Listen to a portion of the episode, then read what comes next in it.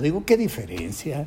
Recuerdo que ahí en la prepa de la UAM que nacía, los miembros del Club Vampiro, gente de injusta, mala, mala fama, eh, activa, imaginativa en su mayoría, nos despedíamos con un lenguaje medieval, conscientemente anticuado. Bueno, ya me voy porque voy a ver a mi dama.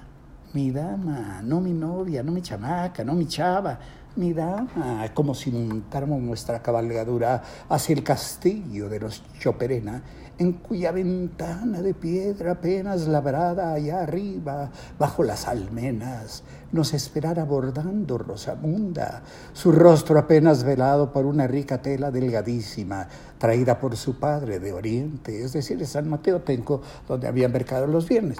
Qué bonito, qué bonito. En cambio ahora, el otro día, en serio, ¿eh? en una escalera eléctrica de un almacén, iban en el escalón ellos frente a mí. No, güey, le decía a él, si ya no quiere caminar nada de la cintura para arriba, tú anímalo, anímalo, güey, respondía ella. Aunque sea que camine de la cintura para abajo, iba a intervenir yo, pero la verdad me abstuve.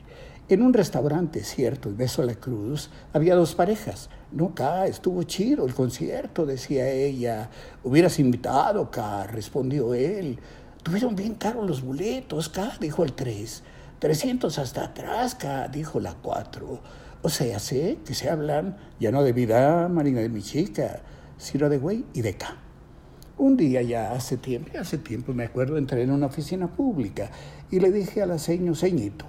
Me dijo que no le dijera ceñito, que para eso había estudiado. Sí, ceñito, le dije para evitar discusiones. De la ceñito que tenía enfrente, licenciada Olic, para más señas, dependía la rapidez con la cual saldría un trámite. Siéntese ahí, y me señaló una banca con el mismo tono que el carcelero me hubiera dicho al llegar que se la ropa agache y abra las piernas. Con mucho gusto, señorita, la volví a regar y me volteé rápido para otro lado. Y no me diga señorita, sí, licenciada. Entonces noté que mis papeles, que cuando llegué ya casi ocupaban la parte superior en el altero sobre su escritorio, pasaban a la inferior, llevándose con ellos ¿Tres horas? ¿Tres días? ¿O tres semanas de mi vida? Tome asiento, por favor, insistió la señora, con la cortesía de un luchador cuando azota a otro contra la lona. Total, me fui a sentar, pero de camino me pregunté en qué momento había dejado de ser un orgullo ser llamada señorita.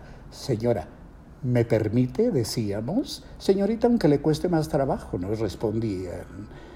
Y, si le digo cao, güey, acá más de la onda, ayudará un poco, me pregunté.